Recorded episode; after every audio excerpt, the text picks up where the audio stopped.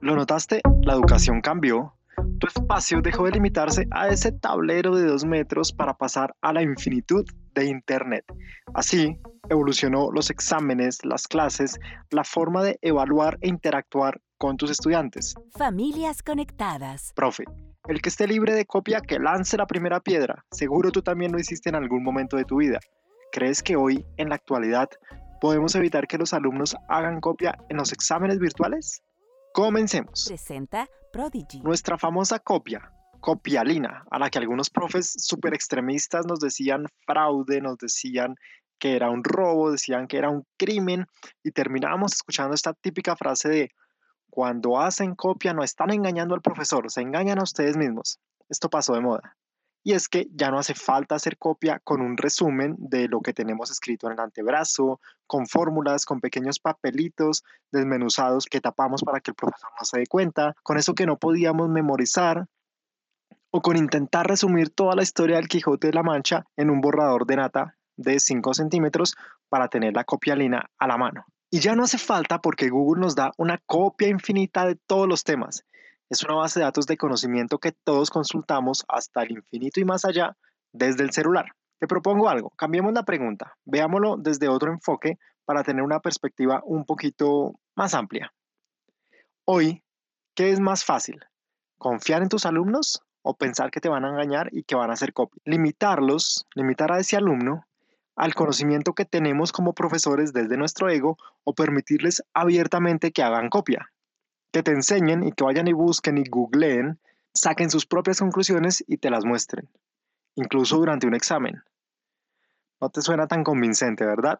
Te voy a dar más argumentos para que lo reflexionemos juntos. Por ejemplo, uno de los robots de inteligencia artificial más poderoso es Watson de IBM. Se dice que este robot o esta inteligencia artificial con, con, Big Data y con mucha información puede diagnosticar una enfermedad consultando 300 revistas científicas, 200 libros especializados y 15 millones de páginas con alta probabilidad de identificar una enfermedad que el ser humano ni siquiera sabe que existe. Cuando digo ser humano me refiero al doctor que está evaluando a un paciente. Obviamente otro ser humano sí lo sabe, pero como todo el conocimiento está enfocado y concentrado en una misma fuente, es mucho más fácil que un robot lo busque y nos dé nuevas alternativas. Ahora, si tu estudiante tuviera acceso a toda su información o solo lo limitamos a lo que tú enseñas en clase y con eso puedes salvar una vida, ¿tú qué harías? ¿Lo limitarías para no hacer copia y consultar alguna fuente?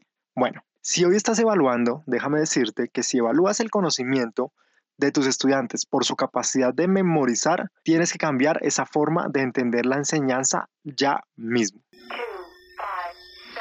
El conocimiento y que lo que nos diferencia de los robots, lo que nos hace humanos irreemplazables por máquinas, es la capacidad de razonar, de sentir y de confiar de confiar. Ese es el objetivo de este episodio, así que vamos al punto, la confianza. Debes confiar en tus alumnos como en tu rol de profesor. Es decir, debes confiar en que ellos van a hacer las cosas bien, pero que tú les puedes enseñar y transmitir el hacer las cosas bien. Nuestro rol hoy de profe no es de, no es de un profe catedrático, sino de una persona que facilita el conocimiento y da acceso a nuevas habilidades. Somos facilitadores de, de, mostrarle el camino a nuestros estudiantes. Por eso creo que se utiliza tanto ahorita, y no lo quiero decir en ese sentido, pero esa educación a través del coach. La confianza en ti como profesor implica que le ayudes a tus estudiantes a desarrollar esas habilidades, que tengas sus emociones, a sentir y a tener un sentido crítico para que dentro de ese, de ese globo de información tan grande que todos los días se va inflando, al que tiene acceso,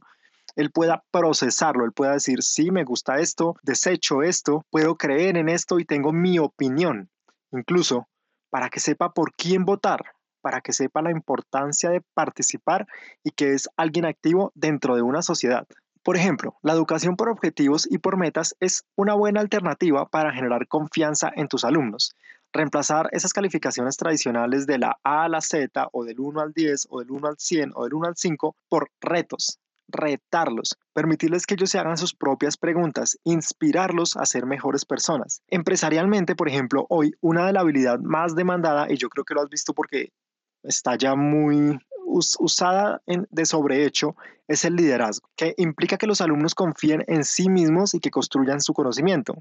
Te, lo explico con un ejemplo. ¿Cómo aprendiste a montar bicicleta? ¿Viendo videos y haciendo copia? No, Tú aprendiste con una bicicleta montándote, cayéndote, raspándote, tratando de esquivar cosas. A, la vez que tú pedaleabas decías, tengo que mirar arriba, tengo que mirar abajo. No, no se mire los pies. Ah, bueno, tengo que mirar arriba. No, no mueva las manos, tengo que... Todo eso tú lo fuiste desarrollando a medida que ibas montando. Hasta que hoy tienes tanta confianza, de nuevo esta palabra, para pedalear incluso soltando el manurio. Así, ese es el truco, esa es la metáfora perfecta. Así debes lograr que tus estudiantes confíen en sí mismos desarrollando su conocimiento.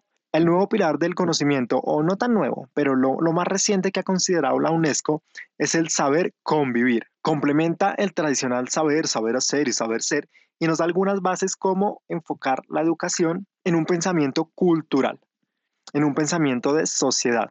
Aunque el saber convivir se agregó a los pilares de la educación como desde 1996, frecuentemente y hoy más que nunca la UNESCO ha buscado fortalecer la importancia de la justicia social, los derechos humanos, la solidaridad e igualdad de género a través del convivir.